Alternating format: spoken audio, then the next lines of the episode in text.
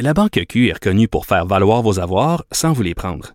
Mais quand vous pensez à votre premier compte bancaire, tu sais, dans le temps à l'école, vous faisiez vos dépôts avec vos scènes dans la petite enveloppe. Hmm, C'était bien beau. Mais avec le temps, à ce compte-là vous a coûté des milliers de dollars en frais, puis vous ne faites pas une scène d'intérêt. Avec la Banque Q, vous obtenez des intérêts élevés et aucun frais sur vos services bancaires courants. Autrement dit, ça fait pas mal plus de scènes dans votre enveloppe, ça. Banque Q. Faites valoir vos avoirs. Visitez banqueq.ca pour en savoir plus. Cube Radio. –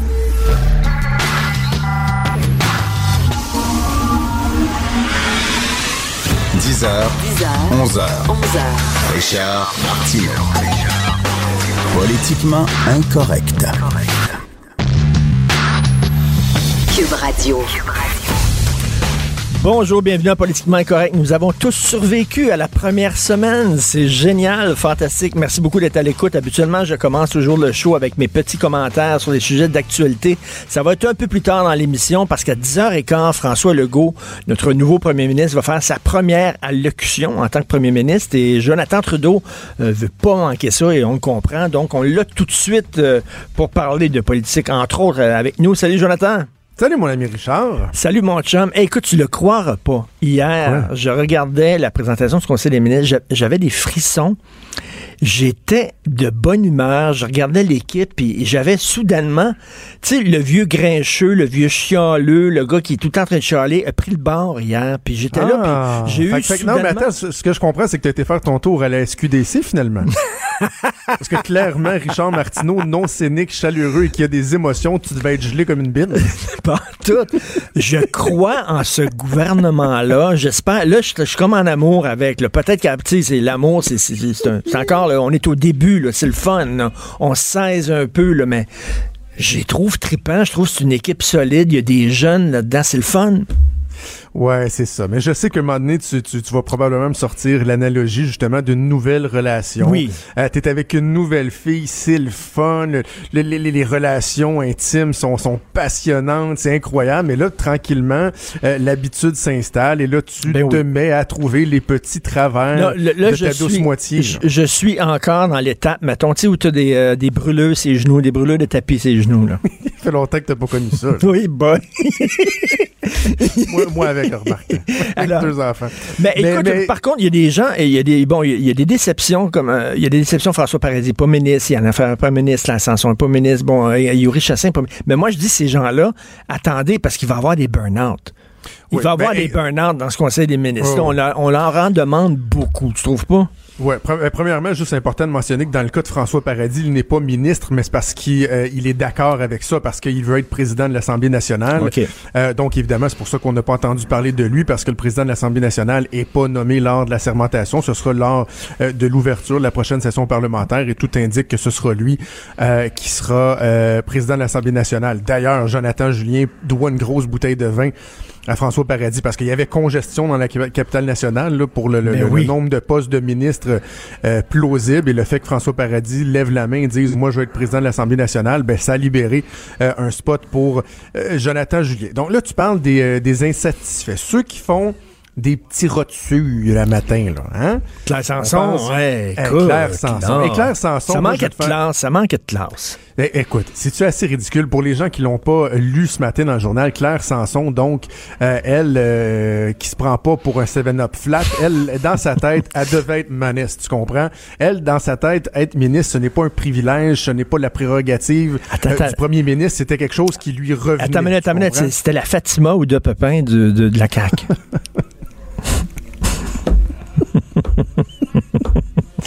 Ah, mais tu sais, euh, Madame Ouda Pépin, elle aimerait ça être ministre, mais Ben elle n'est oui. pas la seule à avoir pas. Mais l'important, c'est que tu gardes le petit roturé à l'intérieur de toi. Oui. Tu sais, euh, mettons, tu as un, un rapport à faire, là, t'es es, dans un souper de famille ou dans un souper avec des amis, tu feras pas, tu vas pas ouvrir ta bouche puis tu sais, tu vas comme garder ça en dedans. Claire Sanson, c'est ça qu'elle devait faire, comme d'autres ont fait, comme Yuri Chassin l'a bien fait, comme Yann Lafrenère l'a bien fait. Non, non, elle a dit, moi, là, ça me revenait ça d'être ministre, donc je suis pas contente et je sac mon camp avant la fin de la sermentation, ce qui est assez particulier. Et là, c'est fait questionner par les journalistes et elle a dit, c'est parce que j'avais un engagement pris depuis, ce que j'ai la misère à le dire sans rire, j'avais un engagement pris depuis longtemps dans mon comté, puis c'était important le comté. Oh, comment? Je devais l'honorer. Et là, et là, Oh, le journaliste on. de lui demander OK, mais si vous aviez été nommé ministre lors de la sermentation, auriez-vous conservé, seriez-vous quand même parti pendant? Et elle a répondu, je crois que oui. Ah, come on! mais, Richard, je vais te faire une prédiction, OK?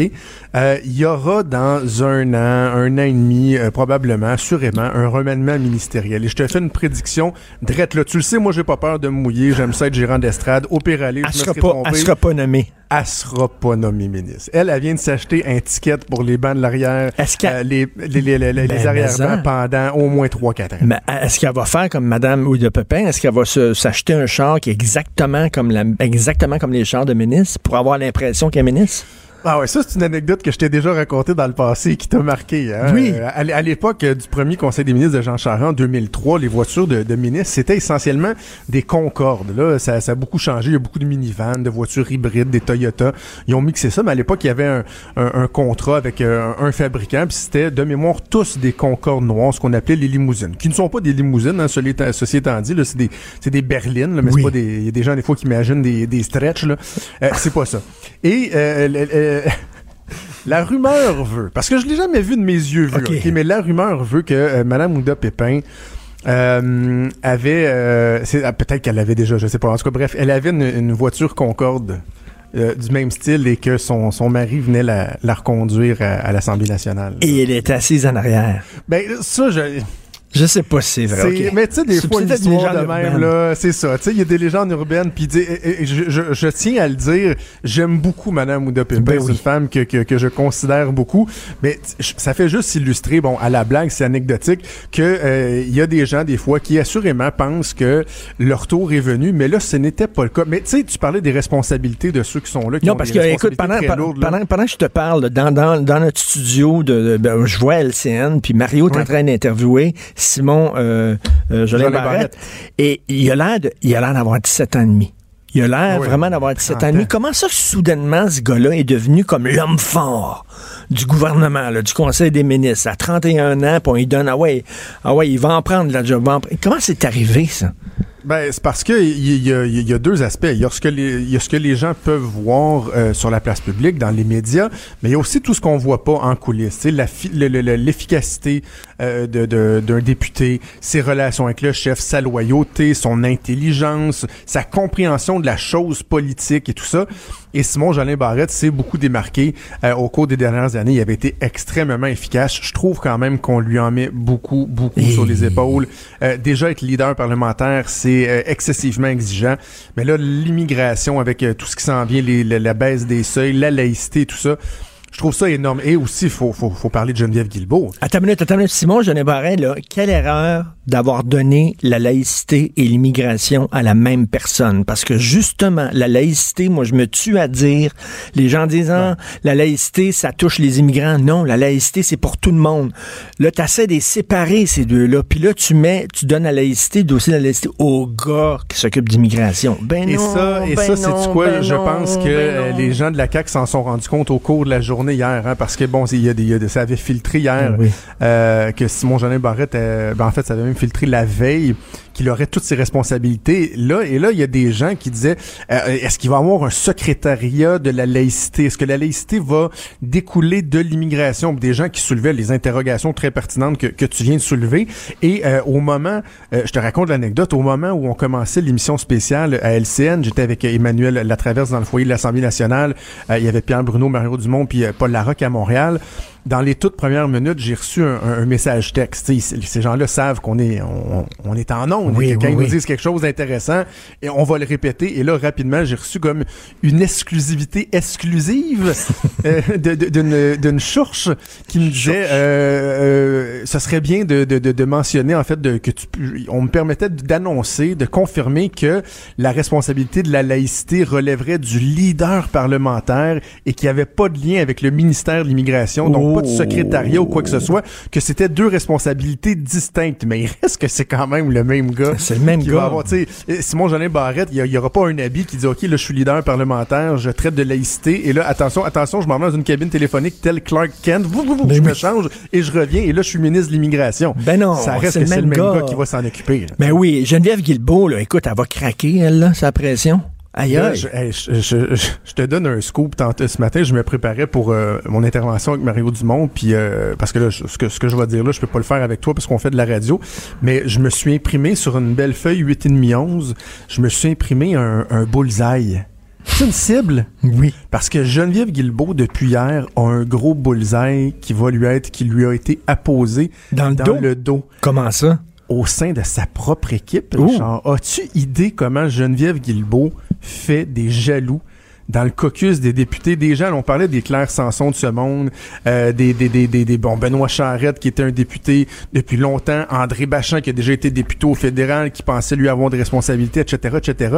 Et là, tu vois cette petite jeune-là de 30 ans qui a été porte-parole au bureau du coroner, qui a, oui, tout le monde le reconnaît, elle a été le visage de l'essor de la CAQ. Elle est talentueuse comme communicatrice. Moi, je n'ai rien à redire contre elle. Mais là, elle est vice-première ministre du Québec. ministre, respon- ministre de la Sécurité publique et ministre responsable de La capitale capitale nation- nationale. nationale.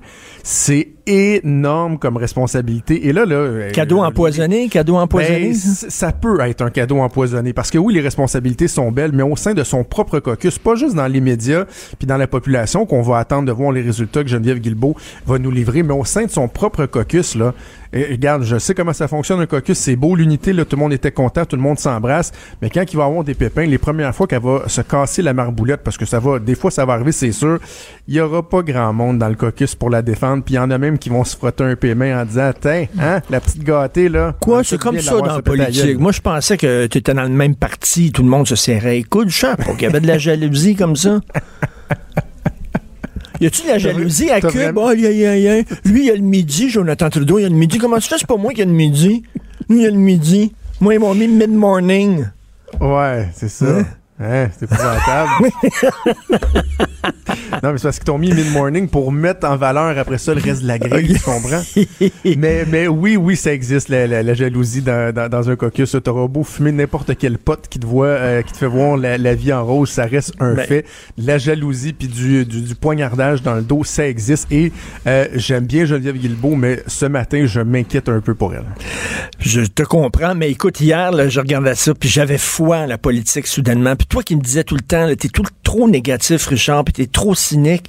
Hier, je regardais ça, puis moi, là, écoute, j'en mets peut-être trop, là. Tu sais, des, fois, je parle d'un- extrême à l'autre, moi, là.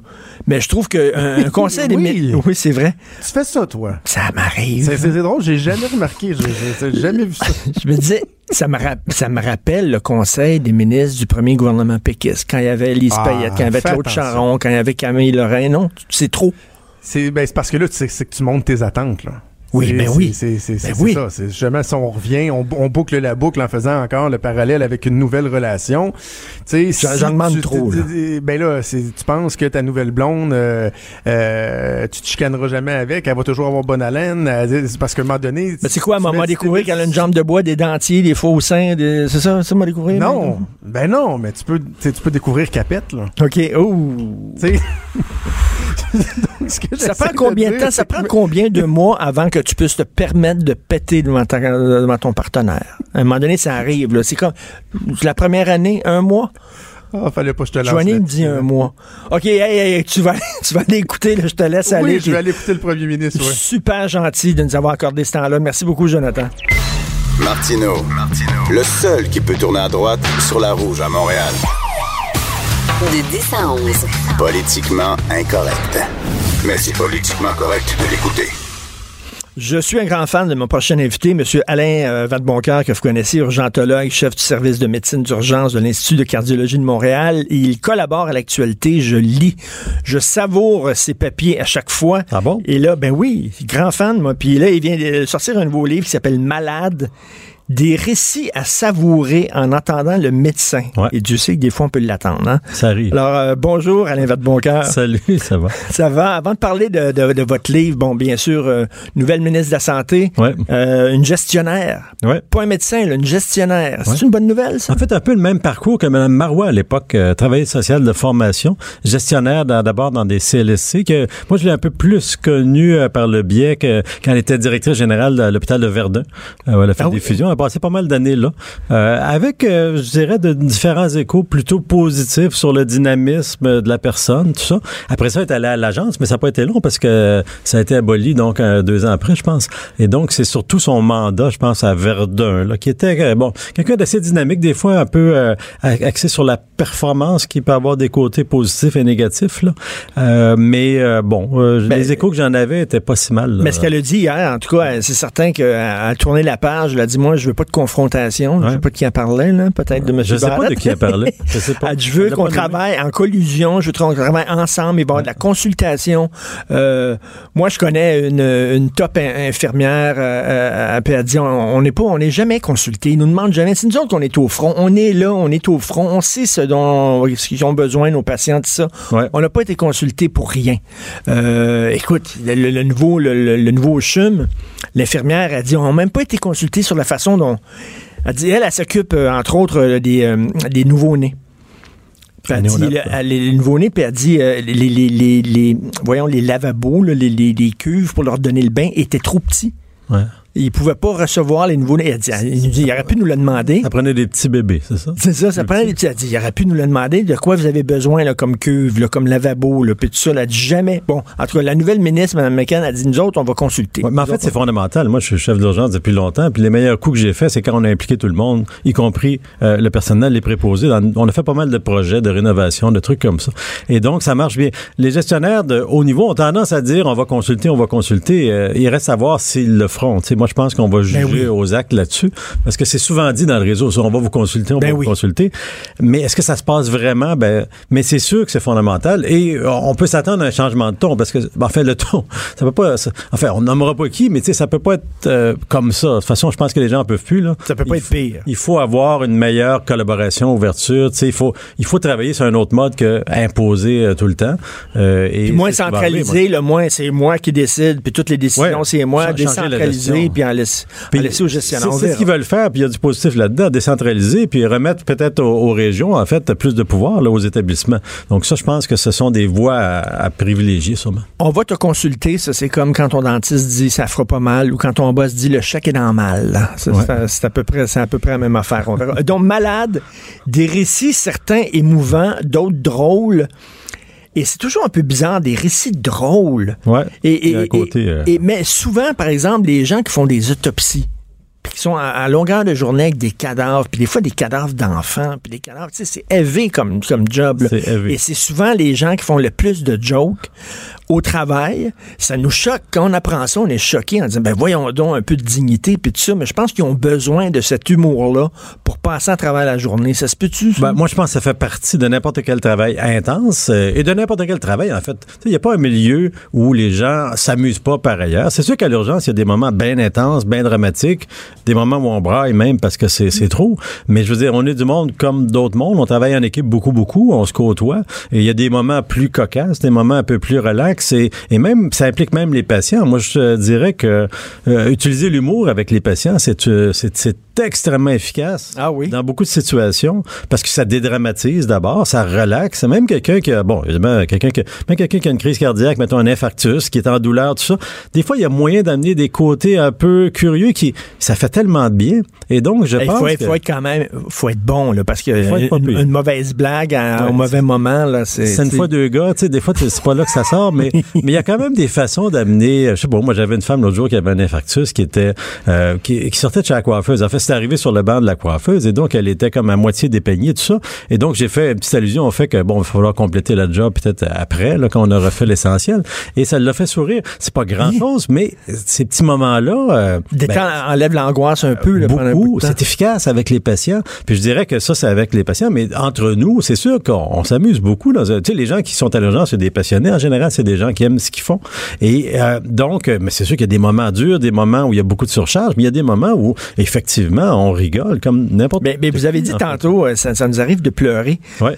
Moi, je savais pas ça parce que, pas, pas parce que je pense que vous êtes des sans-cœurs, absolument pas. Je pense qu'à un moment donné, il faut que vous ayez une couenne très forte, sinon, on, vous passez pas à travers vos journées. Ouais. Euh, un médecin euh, d'expérience qui pleure, il va-tu être vu comme un mou, comme quelqu'un qui est pas qui est pas à sa place, comme quelqu'un qui a besoin de prendre des vacances, comme euh, Ben, il y a des situations où on s'entend que c'est toujours euh.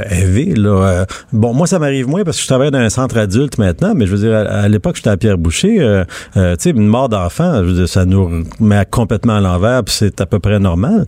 Je dirais que c'est pas tant dans notre travail clinique, mettons un patient en arrêt cardiaque, tout ça, que l'émotion est si forte que ça, parce que c'est notre job. Mais quand on rencontre les familles, après, tu sais, quand j'annonce un décès, mettons, à, à- à un fils et une mère, puis le fils a 14 ans, c'est sûr que les larmes me montent aux yeux. Là, tu sais, je me mets pas à broyer, puis je suis quand même capable de continuer à travailler, mais ça vient nous chercher, puis les gens, euh, je pense même reçoivent ça assez positivement, parce qu'ils comprennent que nous aussi, on est bouleversés dans ces situations-là. ces jobs-là, comme policier, comme, euh, comme médecin, vous avez tout le temps, euh, bon, je disais tantôt, euh, les, les gens qui font des autopsies, tout ça, c'est dur, vous avez des émotions très fortes. Y a-tu...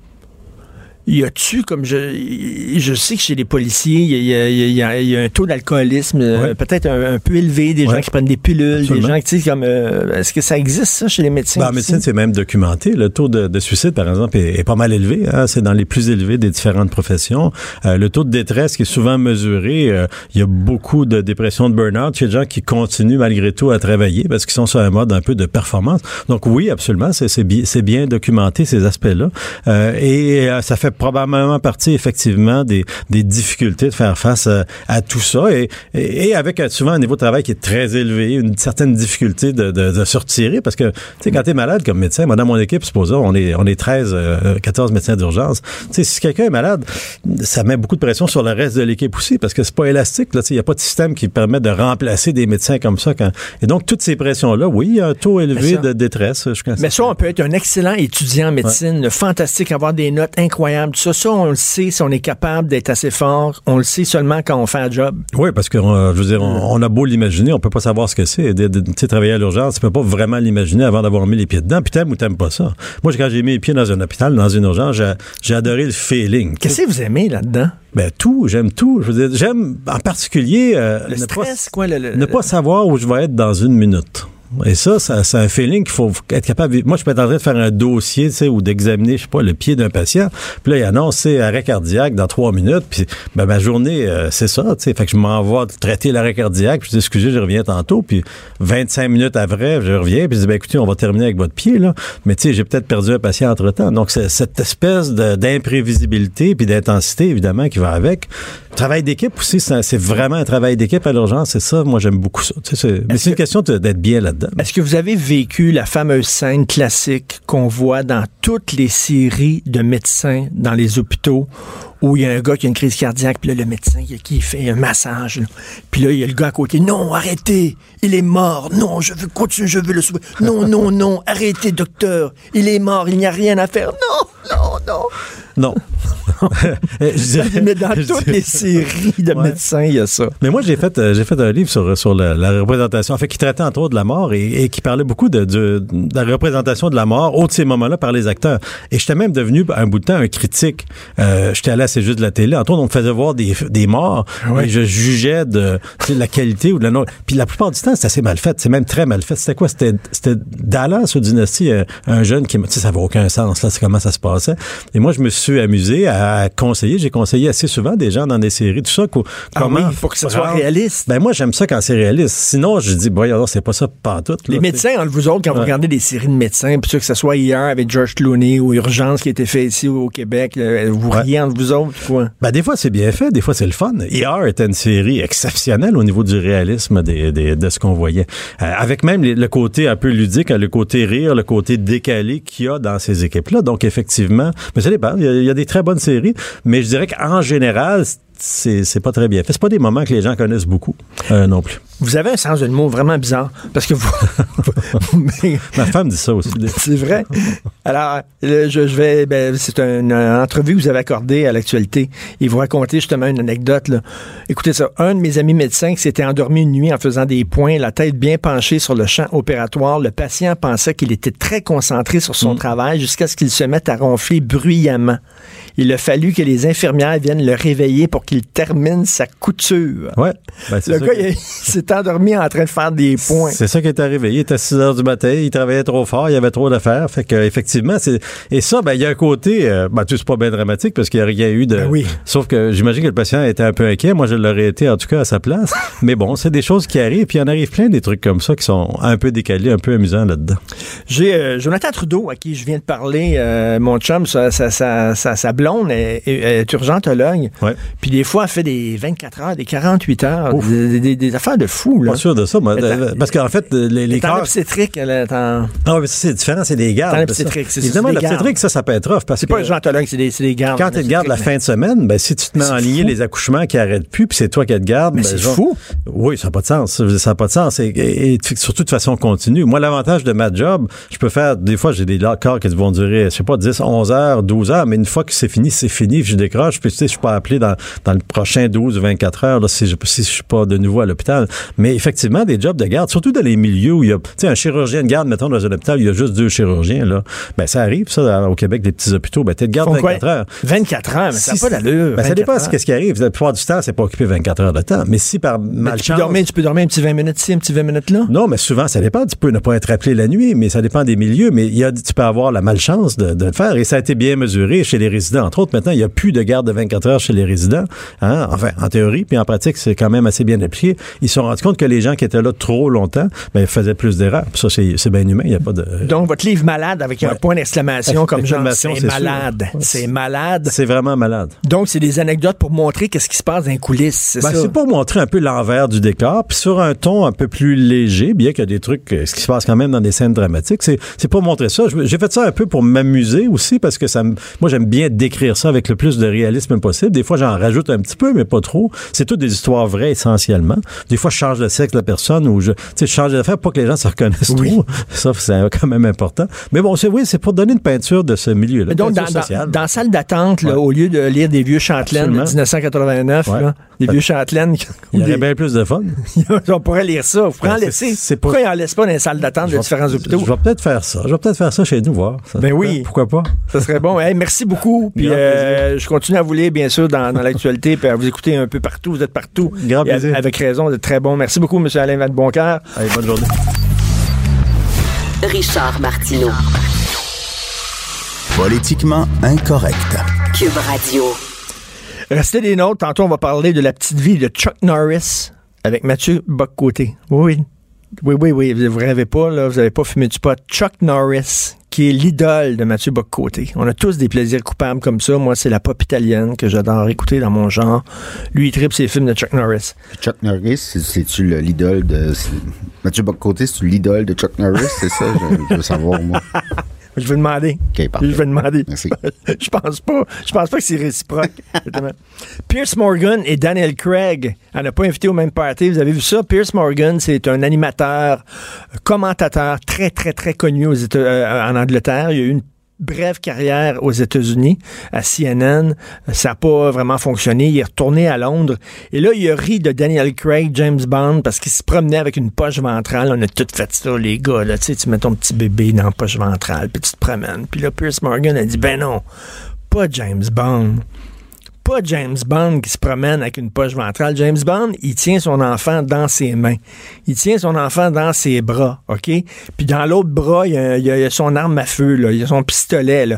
James Bond se promène pas avec une poche ventrale, avec le petit bébé, les petits bras, puis les petites jambes qui sortent, puis tout ça. Voyons donc. Et là, moi, je la trouve drôle. Je trouve ça drôle parce que je me suis promené. J'ai trois enfants. Trois fois, je l'ai fait. Ben, trois fois, non, plus que trois fois. Je me suis promené avec mes trois enfants, le petit bébé dans la poche ventrale. Et c'est comme si tu laissais tes chenolles à maison. Je dois le dire, c'est comme quand tu mets ta poche ventrale et t'es un gars, c'est comme si tu prenais tes bijoux de famille, tu les enlevais et tu les mettais dans le tiroir et tu dis je vais les retrouver tantôt dans une heure quand je vais revenir du parc. Je vais les reposer, mais c'est vrai qu'il y a un côté où tu te sens pas le gars le plus viril au monde. Pourtant, ça pogne. Les filles sont là. Oh, il est-tu cute, son petit bébé? Tu sais, d'ailleurs, c'est une grande injustice, hein? Une femme qui promène son enfant, qui voit avec son enfant au parc, il n'y a rien là. C'est ordinaire. Un gars qui se promène avec son enfant au parc. Toutes les petites mères sont là. Il est-tu fin, ce gars-là? Il est-tu beau? C'est-tu, tu sais, soudainement, là, c'est comme, tu deviens comme un genre de saint, un genre d'ange. Mais bref, moi, je trouvais ça très drôle, le tweet de Pierce Morgan. Mais écoute, les petits lapins se sont énervés, ont commencé à crier. Ils ont reçu des insultes. Ça n'a pas de bon sens. Comment? C'était une joke. James Bond qui se promène avec une poche ventrale, c'est tout. Là. Il faut pas s'énerver, il faut pas s'offusquer à chaque maudite affaire. Êtes-vous surpris? Il y a des joints à plumes. Je suis pas surpris. Deux secondes, je l'avais dit il y a quelques mois. Quand il va, quand ça va être légal, c'est, c'est sûr, il y a des cigarettes à plumes. C'est certain qu'il va y avoir des joints à plumes. Donc, c'est la page couverture du Journal de Montréal. J'ai eu un petit rôle à jouer dans cette histoire-là. Parce qu'hier, j'ai un ami Facebook qui m'a écrit en disant, écoute, euh, sur les réserves amérindiennes, ils vendent du pot moins cher qu'à la Société québécoise du cannabis. C'est illégal. Il faut que vous allez voir ça. J'ai envoyé ça aux gens du Journal de Montréal, aux gens de TVA, puis tout ça. Puis là, ils ont envoyé des journalistes et effectivement, euh, donc ça coûte moins. Ils vendent du hash. Pourquoi la Société québécoise de cannabis n'a pas le droit de vendre du hash? Moi, j'ai eu une brève période où je fumais. Et le hash est beaucoup plus doux que le pot. C'est beaucoup plus smooth que le pot, ça sent meilleur. Je trouvais ça plus agréable. On fumait ça au couteau. Rappelez-vous, tu mets un petit bout de hache sur ton couteau, tu mets ton couteau au-dessus du feu, puis là tu sniffes ça. Puis euh, à chaque fois j'allais voir mes chums, il y avait tous des couteaux, tous brûlés. C'était l'époque où je comprends pas. les autres ils vendent du hache, donc c'est totalement illégal. Maintenant, est-ce que les policiers vont faire des descentes? Dans une réserve amérindienne. Ben non. Ben non. On l'a vu, on n'a pas le droit de fumer au casino de Montréal, mais dans les casinos sur les réserves, tu peux fumer puis ils t'emmerdent pas.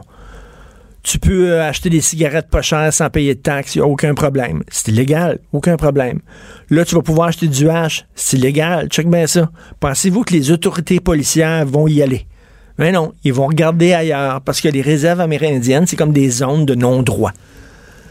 Les polices débarquent pas, parce que ça devient politique. Ça devient complètement fou. Euh, là, ils peuvent bloquer un pont, puis là, là c'est là, hein, les, télévisions de l'international débarquent, puis des policiers blancs qui débarquent dans une réserve amérindienne, qui traitent mal les autochtones, les gens des Premières Nations. Là, de shit hit de fans, la boue frappe le ventilateur, ça devient une histoire internationale. T'es dans le schnout. Il y a personne qui veut ça. Fait que regarde, ils vont continuer. Si vous voulez avoir du H, allez à Kanawaki, vous allez en trouver. Euh, ou, aller, aller au parc Émilien Gamelin, juste en face ici, vous allez en trouver aussi. Mais donc, euh, ils vendent leurs potes moins cher que dans les sociétés. Euh, c'est tellement, tellement pas, tellement pas étonnant.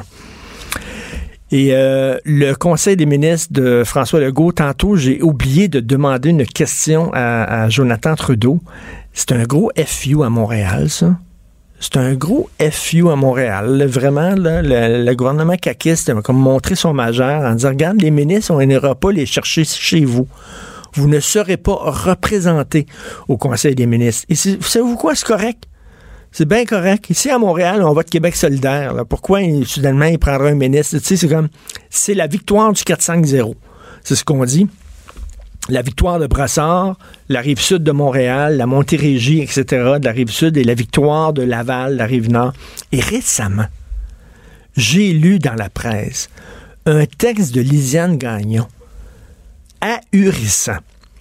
Elle disait, Lisiane Gagnon, c'est pas étonnant que les banlieues nord et les banlieues sud, c'est-à-dire par exemple Brossard et Laval, c'est pas étonnant qu'il y a beaucoup de gens qui votent caquisque dans ce coin-là. Parce qu'elle disait, dans ces banlieues-là, on n'aime pas beaucoup les immigrants. On est un peu réfractaire, on est un peu homogène, on est un peu entre nous. Madame Gagnon, c'était vrai dans les années 70, là. Allez voir Brassard aujourd'hui, puis allez voir Laval. Allez vous promener au carrefour Laval, vous. Attendez une minute, là. Les Blancs de souche, comme vous dites, sont en minorité. À Laval, c'est hyper multiculturaliste. C'est difficile de se faire répondre en français aussi des Ben oui. pour Laval. Vraiment. Et puis à Brassard, Mm. on le sait, c'est très asiatique, c'est très, très, très chinois. Non, mais j'écoute, je suis tombé en bas de ma chaise quand j'ai lu ça, euh, Hugo. Lisiane Gagnon qui dit Oh, c'est bien.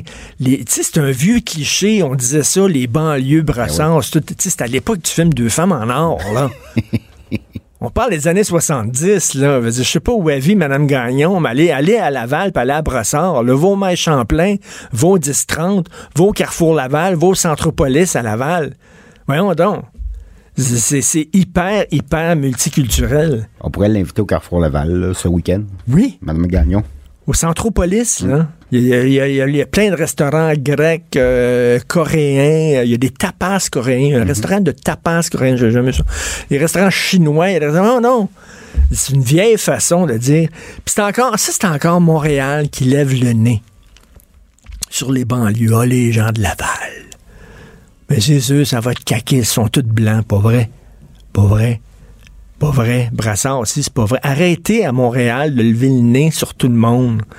Montréal est tellement sûr, on en a parlé l'autre jour, euh, lundi dernier. euh, Montréal est tellement sûr d'être le nombril du monde. Et que quand tu sors de Montréal, c'est comme, tu sais, avant les anciennes cartes, là. Mettons, il y avait l'Europe, il y avait la France, puis euh, l'Italie, puis tout ça. Puis après ça, on pensait qu'il y avait des dragons. Tu tombais, là, tu tombais comme dans un genre de vide. des cartes. Puis après ça, il y avait des dragons, puis des bêtes, euh, des bêtes maritimes, des, des affaires. C'est un peu ça, là. Les gens de Montréal disent sont tellement smart. Ben non. Il y, a des- y a des ethnies, euh, ça arrive sud, ça arrive nord. Donc, euh, on s'en va tout de suite à la pause. On va parler à Mathieu Bocoté et je vous jure que pendant 10 minutes, il prononcera pas une fois le mot indépendance. On va essayer, on gage-tu, on est capable de faire ça? Parler à Mathieu Bock, puis il n'y a pas une fois où il parle, euh, il dit le mot indépendance. Moi, je pense pas que c'est possible. Tu penses pas que c'est possible? Non. On se met-tu un 5 là-dessus? Un 5, allons-y. Martineau et l'actualité, c'est comme le yin et le yang. Impossible de les dissocier. De 10 à 11. Politiquement incorrect. Nous allons maintenant parler à notre invité Mathieu Bocoté. Salut Mathieu. Est-ce qu'il est là? Mathieu n'est pas là, on l'a un peu perdu. Euh, il va nous parler, entre autres, de la petite vie, parce que c'est sa chronique qu'il écrit aujourd'hui. Il écrit sur la petite vie, euh, que 25 ans, la petite vie, c'est ça? 25 ans, et euh, il dit que ça représente parfaitement, c'est un portrait totalement fidèle des Québécois, qui dit que c'est une joyeuse bande de cabochons attachants. Je trouvais ça très drôle, des cabochons attachants. Salut Mathieu. Bonjour. Bonjour. Hey, écoute, euh, t'étais-tu un fan de la petite vie, toi? Oui, oui, je le suis demeuré à ma manière, c'est-à-dire, je ne sais pas d'attraper chaque reprise, mais moi, ce qui me fascine, c'est quand une émission est capable de rassembler autant de gens, qu'on vienne d'Ungava, qu'on vienne de Montréal, qu'on vienne de Lacolle, qu'on vienne de Sherbrooke, et, et qu'on soit riche, qu'on soit pauvre, qu'on soit de classe moyenne, et qu'autant de Québécois se reconnaissent là-dedans, c'est un phénomène culturel. Claude Meunier a mis le doigt sur quelque chose d'essentiel, et c'est une chose intéressante que de réfléchir à ce que ça dit de nous, finalement. Mais c'était pas un portrait très flatteur des Québécois, quand même. Tu sais, tu le dis toi-même, on avait l'air d'une gang de cabochons dans la petite vie, là. Oui, mais moi je prétends pas que c'est euh, c'est un portrait, euh, je, comment dire, euh, qui est glorieux, mais c'est un portrait qui prend une certaine distance avec ça. C'est-à-dire, on est quand même un peuple qui, sur le fond des choses, euh, s'est cru longtemps né pour un petit pain, s'est vu comme un petit peuple, euh, a appelé son plus grand chef politique petit poil, euh, mange cette étrange mixture qu'est le petit Québec, et puis euh, prend ça pour du fromage. eh bien, ce, ce peuple si singulier là-dessus, c'est une manière finalement de mettre à distance un de nos défauts, tout en étant capable capable de s'y reconnaître. C'est-à-dire, effectivement, c'est une part de nous, et cette part-là, Meunier été capable de la transfigurer, d'en faire une, une véritable œuvre d'art, une œuvre d'art qui a marqué la culture québécoise, et c'est pas la seule œuvre qui décrit ce qu'on est. Euh, le Québec, si on veut parler sur le plan télé, c'est aussi Scoop, c'est aussi dans ses comptes, c'est aussi le temps d'une paix, c'est toute une série de choses, mais c'est aussi ce côté, comme je dis, de cabochon attachant que nous sommes quelquefois. Mais c'est vrai aussi, hein, veux-tu un petit café, tu veux-tu un petit 25 cents? Mon père parlait comme ça. Mon père parlait en litote. Pour ceux qui savent pas, une litote, c'est par exemple une fille, euh, tu dis, elle est pas laide, au lieu de dire qu'elle est belle. Ou euh, un, un gars qui est grand, mettons, tu dis, ben, il est pas petit. Euh, as-tu aimé le spaghetti que maman a fait? Ben, c'est pas mauvais. Incapable, une litote, c'est ça, incapable de dire non. C'est, au lieu de dire c'est bon, c'est pas mauvais. Alors, Ouais, c'est vrai mais- que... mais- mais- mais c'est un trait québécois, ça. C'est-à-dire, et c'est intéressant qu'on se retrouve avec quelqu'un qui a mis le doigt là-dessus, donc un trait culturel assez profond, là, et qui est pas réservé aux classes populaires. Ça touche l'ensemble de la société québécoise. Il a été capable, bon, il aurait pu décider d'en faire un procès, il aurait pu décider d'attaquer, bon, c'est possible, mais il a été capable de prendre une distance avec ça, donc on s'y reconnaît, mais au même moment, quand on s'y reconnaît, on dit, ouais, c'est pas avec, c'est pas exactement notre meilleure part. Et c'est là tout le jeu de la petite vie, c'est-à-dire s'y reconnaître tout en disant, maudit ça n'a pas d'allure. Et il y a aussi le thème central de toutes les œuvres de Claude Meunier, qui est la, la- l'incapacité de communiquer. Euh, on sait qu'il y a des grands artistes qui ont traité de ça. Antonioni Bergman, lui, il en traite d'une autre façon. Les voisins, sa pièce Les voisins, c'est rien que ça. C'est des gens qui disent des platitudes, qui ont rien à dire. Ils sont ensemble, puis ils disent « Oh, la mayonnaise, c'est bon, ça goûte rien. Euh, tu sais, qui, qui disent des platitudes comme ça, mais c'est vrai aussi, au Québec, il y a une difficulté de nommer les choses, de dire les vraies choses. Et il y a une difficulté avec la parole ici, il faut pas se tromper. C'est-à-dire, on est un peuple, et ça, Gaston Miron l'avait vu remarquablement, on est un peuple qui doit reconquérir sa langue pour être capable de parler. C'est-à-dire, on, est, on a le français. Euh, Bello disait, André Bello disait, on n'a pas besoin de parler français, on a besoin du français pour parler. Bon. Mais le problème, c'est que le français que nous parlons souvent est mutilé longtemps. En fait, aujourd'hui, ça s'est amélioré quand même. Mais mutilé, amputé, euh, très, de- de- tout, tout mal tourné.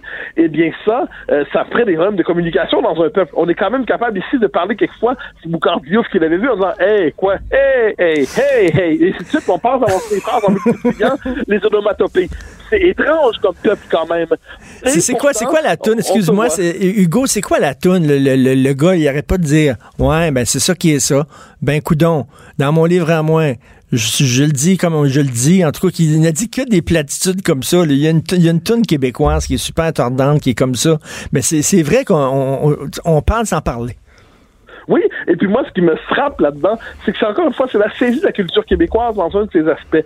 Parce que, qu'on le veut, un peuple, contrairement à ce qu'on dit aujourd'hui, c'est pas c'est pas seulement une addition d'individus, c'est un noyau culturel, c'est des mythes, c'est des schèmes culturels profonds, c'est des habitudes, c'est des mentalités. Et les grandes œuvres sont celles qui plongent là-dedans, puis en ressortent avec une image convaincante de nous-mêmes. Puis c'est pour ça que je dirais de l'autre côté, il y a d'autres créateurs qui ont été capables, dans des moments où le Québec était plus intéressant qu'aujourd'hui peut-être, de révéler ce qu'on était au fond de nous-mêmes. Euh, moi, quand je pense à une série comme Les Filles de Caleb, bon, ça, ça- ça- ça fait longtemps, c'est pas hier, mais ça a mis le doigt sur un épisode de notre histoire, puis ça fait encore écho aujourd'hui d'une manière ou de l'autre. Et c'est le, le génie de ces créateurs de pour plonger, d'en ressortir quelque chose, et tu fais que 25 ans plus tard, on se dise, ben mon Dieu, il a mis le doigt sur l'essentiel. Euh, c'est Hugo, tu dis c'est quoi la, la, la toune? C'est à la- euh, le groupe, c'est à la claire ensemble et la chanson, c'est ce que c'était. Puis c'est rien que des, des, des, des phrases Ouais. plates comme ça, là. M'a dit comme on dit, euh, dans mon livre à moi, euh, ben voyons donc, etc. C'est rien que des trucs comme ça, c'est très drôle. Euh, écoute, comme quoi, eh bien, mais sais-tu qu'est-ce qui est triste, Mathieu? C'est que euh, dans une entrevue que Claude Meunier euh, donnait au Journal de Montréal, il dit ça serait plus possible aujourd'hui Ah ben oui. de présenter la petite vie. Premièrement, avec la rectitude politique, on faisait des jokes des fois qui pouvaient rire de certaines communautés, de certaines minorités, mais pas rire de façon de, de façon dérogatoire, pas rire de façon méchante, rire avec ces gens-là, un rire bon enfant, mais ça serait impossible aujourd'hui. Ouais, ben, si je peux me permettre, le premier groupe dont rit la petite vie, c'est quand même les Canadiens français de souche. Hein? Ben ça, il n'y a pas de doute là-dessus. Ben oui. Le groupe dont rit la petite vie, c'est le de nous autres. C'est Pierre Tremblay, Jean Paré, Mathieu Côté. Ça, là, s'il n'y a pas de doute là-dessus. Ensuite, ça riait de tout le monde, la petite vie. Mais Meunier a tout à fait raison. L'art aujourd'hui euh, est surveillé et patrouillé idéologiquement par des brigades du politiquement correct, des miliciens du politiquement correct, qui donnent des contraventions idéologiques dès qu'on heurte ce qu'ils croient être leur croyance fondamentale à eux. Alors ça, on est dans un environnement, on l'a vu avec Slav, on l'a vu avec Canada, on va le voir encore longtemps, et l'art, qui était le dernier refuge de la liberté, pensez simplement à ce qui était en Europe de l'Est la part de l'art, c'est-à-dire c'était le lieu où un grand écrivain pouvait se réfugier et marquer sa dissidence avec le régime. Et euh, c'était le lieu, la, dernier lieu de repli de la liberté d'expression. Aujourd'hui, elle est particulièrement surveillée parce qu'on ne tolère pas que l'art soit autre chose qu'idéologique au service du discours politiquement correct. Et aussi avoir une œuvre culturelle qui est rassembleuse. Avant, aux États-Unis, il y avait une émission qui s'appelait Ed Sullivan dans les années 50, dans les années 60. Les gens regardaient ça en famille. T'avais comme euh, euh, un chanteur crooner que grand-papa aimait. Puis après ça, t'avais les Beatles qui passaient à Ed Sullivan. Les jeunes aimaient ça. C'était des émissions rassembleuses. Tout le ah monde se reconnaissait. Maintenant, c'est la niche. Si toi, euh, Mathieu Bocoté, tu tripes sur le golf, tu vas voir du golf 24 heures sur 24, 7 jours par semaine, des quiz sur le golf, des films sur le golf, des shows de variété autour du golf, des parties de golf, et tu vas être dans ta petite niche. Oui, c'est une société en fait atomisée qui nous enferme chacun en nous-mêmes, qui nous rend incapables de nous intéresser à plus large que soi. Euh, et là, tout le conditionnement technologique dans lequel on vit nous pousse à nous enfermer dans cette petite niche. De ce point de vue, quand on tombe sur une œuvre qui fait éclater ça, ou qui a fait éclater ça, la question qu'on peut se demander, c'est est-ce que c'est encore possible d'espérer de telles œuvres? Moi, j'en suis convaincu parce que loge au cœur du, au cœur de, de l'esprit humain un désir de communier, de vivre ensemble, d'être de se rassembler. Puis quand cette occasion-là se présente, que ce soit par la culture ou la politique, les gens sont tentés par ça. Mais le drame de notre époque, c'est qu'elle lutte contre cette aspiration du cœur humain au rassemblement, cette aspiration au fait d'exister au-delà de sa niche. Écoute, rapidement, j'aimerais te faire réagir. Je sais pas si tu l'as lu, on s'en est pas parlé avant, mais Christian Rioux, que j'adore, qui est chroniqueur au Devoir, qui a écrit un texte magistral aujourd'hui sur Charles Aznavour. Lisez ça dans le Devoir, ça s'appelle Je me voyais déjà. Et Mathieu, il dit Charles Aznavour, c'était un immigrant. C'était, bon, Charles Aznavour, c'était pas son nom, c'était un Arménien. Ce gars-là voulait être français. Il est arrivé en France. Il s'est fait appeler Charles Aznavour pour mieux s'intégrer, mieux devenir français. Il a appris l'argot français. Il a appris à parler bien français. Il a lu les auteurs français. C'est un immigrant qui voulait s'intégrer. Et aujourd'hui, c'est impossible de penser à la France sans penser à Yves Montand, qui était italien, sans penser à Charles Aznavour, qui était arménien, sans penser à Lino Ventura, qui était italien. C'est tous des gens qui ont fait un effort pour s'intégrer dans la société française. Oui, puis j'ajouterais absolument, puis moi j'ajouterais Fabrice Lucchini. C'est-à-dire, qu'est-ce qui distingue tous ces gens-là? C'est que ce sont des gens qui épousent leur culture d'accueil incroyablement. Cette culture-là les grandit personnellement, donc euh, ça les hisse au sommet de la société, et ils rendent au peuple qui les a accueillis, ils rendent au peuple qui les a accueillis sa propre culture. Quand Lucchini fait des lectures de textes, euh, et puis le commun des mortels va voir ça, il rend aux Français leur propre culture, et qu'est-ce que fait lui, petit-fils d'épicier, petit-fils de marchand de légumes qui avait, qui était complètement expliqué tout ça, c'est en s'appropriant le noyau de la culture française qu'il a été capable de se hisser au sommet de cette société et de redonner ensuite à son propre peuple sa propre culture. Moi, je trouve que ces, ces parcours-là sont incroyablement inspirants oui. et j'espère qu'on les mettra en valeur. Yves Lévy, Yves Lévy, qui était, qui était, il, était, c'est un Italien qui est devenu Yves Montand. Il a changé son nom. Mais c'était la norme, ça, auparavant. C'était la norme. Faut juste... Aujourd'hui, ça heurte tout le monde, mais c'était la norme que d'envoyer un signe ostentatoire d'intégration en prenant le prénom du pays d'accueil. J'adore ça, un signe ostentatoire d'intégration.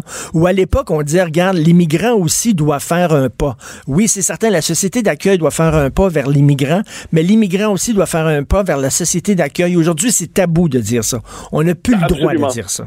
Euh, oui, et puis ce sont des évidences qu'il faut rappeler, tout simplement. Mathieu, récemment, sur ta page Facebook, j'ai vu ça, tu avais travaillé très fort parce que, bon, tu fais plein, plein de choses, ça va très, très fort et tu avais besoin de te reposer. Et euh, on voyait ta main qui tenait un paquet de DVD de Chuck Norris, je pense, en disant, en disant, ce soir, je vais, ce soir, je vais me, relaxer. Je vais regarder un paquet de films de Chuck Norris. Et là, il y a beaucoup, beaucoup de gens, les fils se sont tués en disant, attends une minute, le Mathieu Bock-Côté, Chuck Norris. What is that?